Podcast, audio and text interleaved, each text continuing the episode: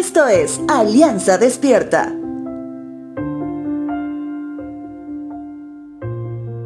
Los papás usualmente crían a los niños por medio del método de recompensa. Es decir, ante la buena respuesta de una instrucción, reciben lo que se les prometió.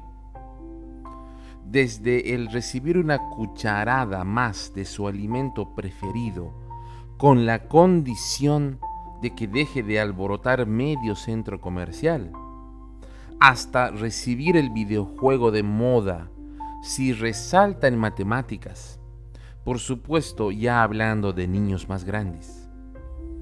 Este método aplicado correctamente puede provocar buenos frutos a la larga. Es un método que lo podemos ver, por ejemplo, reflejado en la esencia de nuestro Padre Celestial.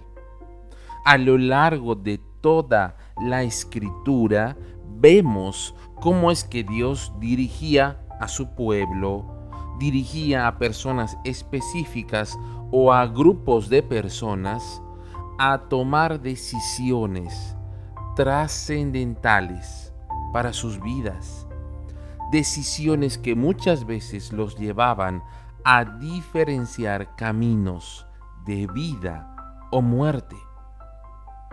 Segundo libro de Reyes, capítulo 8, versos 1 y 2 dice lo siguiente.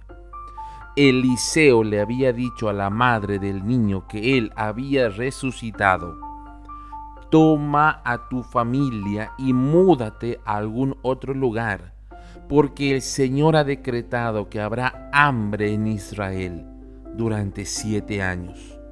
Entonces la mujer hizo lo que el hombre de Dios le indicó, tomó a su familia y se estableció en la tierra de los filisteos por siete años.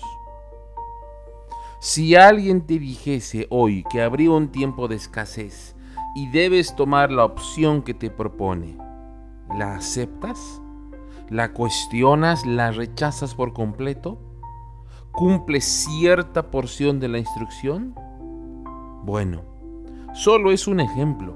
Pero ¿qué pasaría si el consejo busca librarte del mal que tus ojos aún no pueden ver, ¿confiarías en Dios?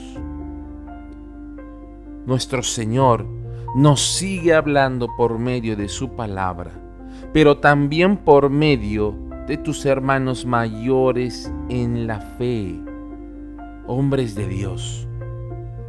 No los rechaces, escúchales y recuerda que Dios quiere siempre bendecir tu vida. Bendición que vendrá siempre por medio de la obediencia.